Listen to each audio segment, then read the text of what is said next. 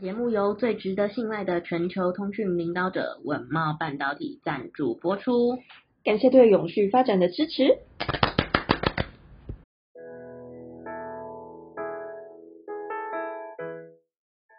欢迎收听 ESG This Week，我们每天会为您带来重要有趣的 ESG 永续新闻，希望透过本节目提高大家对 ESG 议题的认识，引导大家关注永续发展，共建世界公民新未来。嗨，大家好，我是 ESG 世界公民数位治理基金会的 Phil。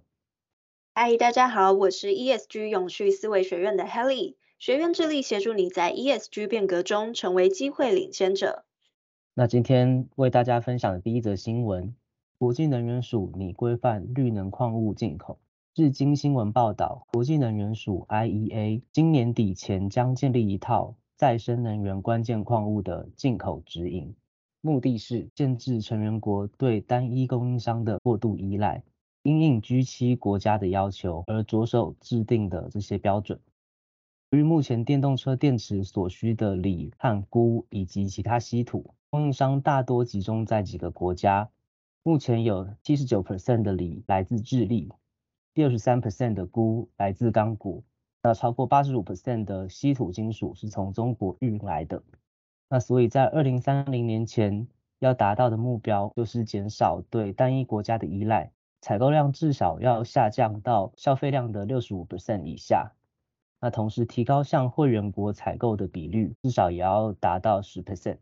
因此，此次的指引目标将锁定于锂、镍还有钴等稀有金属。IEA 将制定三十个成员国整体采购的水准，还有成员国之间的供应最低占比。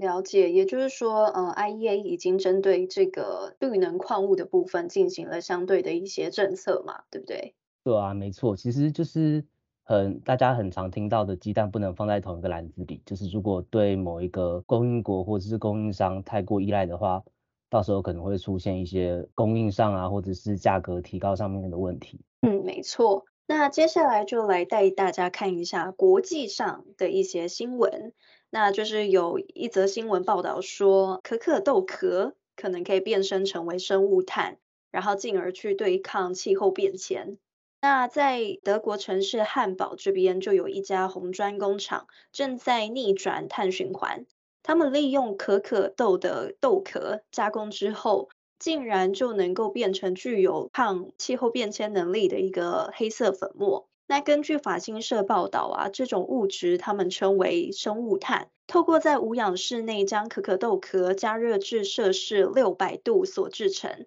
那制造这种生物炭的过程中，不仅能够锁住壳中的二氧化碳，制作后的最终产品呢，也可以作为肥料，或者是作为生产永续混凝土的这个成分。那虽然专家表示说，这种生物炭行业仍处于起步的阶段。但这项技术呢，却也能够提供人类从地球大气中去除碳的一种新方法。那根据联合国政府间气候变迁问题小组 IPCC 的数据来说，每年人类所制造的这个四百亿公吨的二氧化碳当中，生物炭就有机会能够捕捉二十六亿公吨的二氧化碳。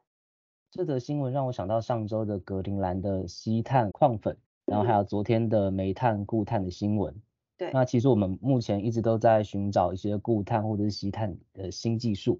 后来才发现说，其实有很多这样子的资源都来自于大自然，都是我们减碳的好帮手。所以其实自然环境在警告我们人类污染后果的同时，也有提供我们解决问题的原料，那真的蛮神奇的。没错。好，那下一则新闻之前，Helly 先问你哦，你有印象你平均一年大概丢过几件衣服吗？平均哦，嗯、呃，我其实蛮念旧的，所以我有的时候其实明明这件衣服已经穿不下，可是我还是会留着，所以大概平均一年可能丢个三四件吧，我想。我我也差不多，但也不是因为不喜欢，就只是单纯穿不下，然后放着又比较定 得，只好丢掉。不过现在也有找到一些关于废弃衣服丢弃的问题，那就是我直接都买大一点的，我就可以穿更久。欸、很赞呢，很有永续的那个精神。对，那下一个新闻，台湾就衣危机如何解决？欧都纳推回收循环衣，近年的废弃纺织品的问题成为环境的一大困境。那根据绿色和平推估，台湾二十到四十五岁的消费者每年丢弃的衣服高达五百二十万件，那等于每分钟就将近有十件的衣服遭到丢弃。平均一人拥有七十五件衣服，但其中的十五件衣服几乎没有穿过。那初估一年下来的全球纺织品垃圾可达到两百五十亿磅。近年台湾企业欧都纳也领先全台推出首件回收循环衣。串联上下游时间供应商，研发出全回收的循环衣。那衣服以八十 percent 的回收保特瓶与二十 percent 的回收衣料制成，由于整件衣服皆是单一聚酯材质，因此到时候丢弃的衣服是可以直接回收再制成新衣的。而这样子也让衣物回收不再困难。目前欧都纳全循环衣也已经正式上市，主要以长袖排汗衫和 Polo 衫两款为主。那创办人也估计，等全循环衣的市场成熟之后，将会再陆续推出像是衬衫啊、薄外套、保暖外套，甚至到睡袋等必需品，以拓展循环衣的产品系列，落实衣物的全循环。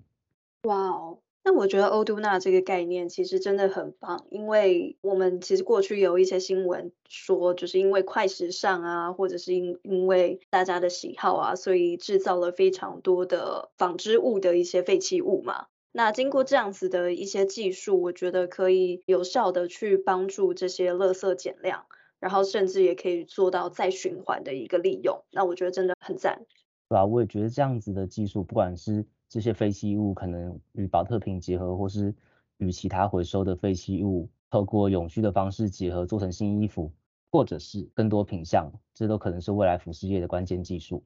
没错，那接下来呢，我们就来谈谈永续的人才缺口这个部分。那国际能源总署他们估计，到二零三零年呢，因应气候变迁的人才可能要额外增加一千四百万个。那麦肯锡呢，他们也估计说，到二零五零年，因应气候变迁所需要的相关人才，可能会高达两亿两百万人哦。那为了面对未来永续人才的一个缺口，台湾气候联盟、还有清华大学、成功大学以及台湾师范大学等校合作筹备台湾气候学院，并于昨日举行揭牌仪式。那台湾气候联盟就指出说，国内产业面临减碳压力，对气候治理的人力需求越来越多。那设立学院呢，则可能可以去补足人才的缺口。那对此呢，台湾气候联盟秘书长彭启明先生也进一步说明，目前产业界面临了减碳压力，大型企业可能有办法因应，但同样在国内外供应链中的众多的中小企业，转型压力其实相对的非常高，因为他们的资源其实相对来说会变得比较少嘛，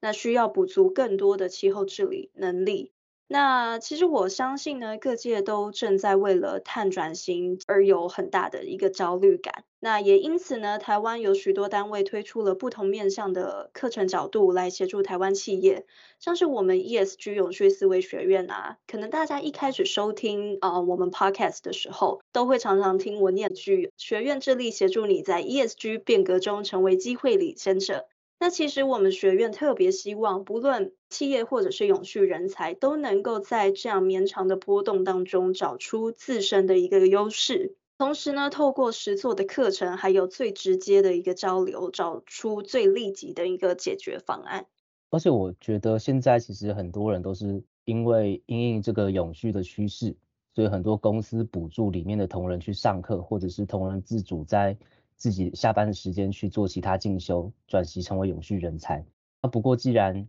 永续已经是未来趋势，我觉得像是可能将永续的议题直接带到大学之中，这的确是需要的。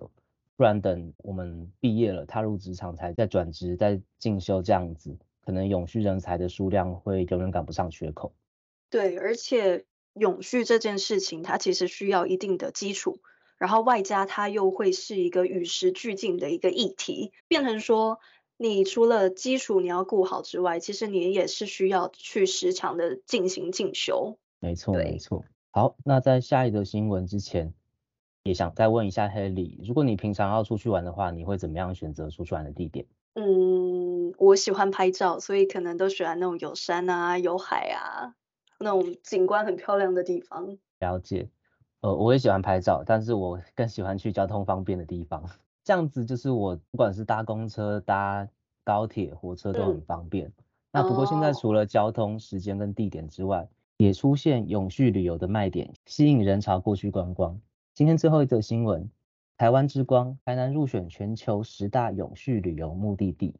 那知名的旅游线上平台 Booking.com 推荐全球十大永续旅游的目的地，分别为意大利的梅拉诺、巴西的伊瓜苏、台湾的台南、哥伦比亚的圣马尔塔、南非的史德兰波西、美国的夏洛特。纽西兰的汉默温泉、德国慕尼黑、印尼珀尼达岛以及奥地利的萨尔斯堡。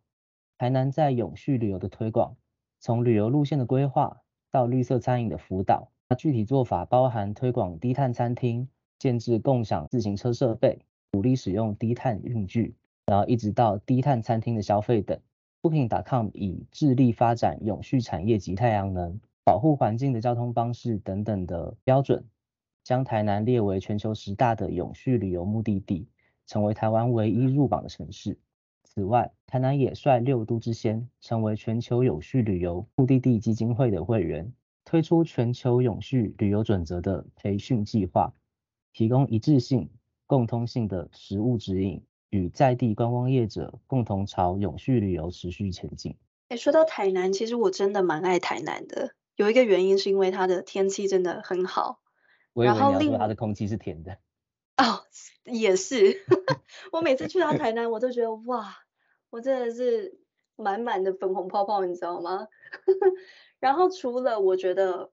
永续，还有另外一个议题是我我发现台南的在地青年，其实他们很努力的去保护他们当地既有的一些文化，然后甚至年轻人都很愿意的去投入一些传统文化。第一个是觉得很佩服。然后第二个也是很欣慰，就是呃，台湾还是有很多青年在做相关的一些事情。这其实也是某种层面上有牵扯到永续发展，就是在地创生，心血投入原本就有的传统事业的概念。对，对，那台南其实也是台湾其他城市一个很好的成功典范。那未来希望有更多县市可以跟上台南脚步，朝这个永续的城市去努力，用永续经营的方式让台湾被世界看见。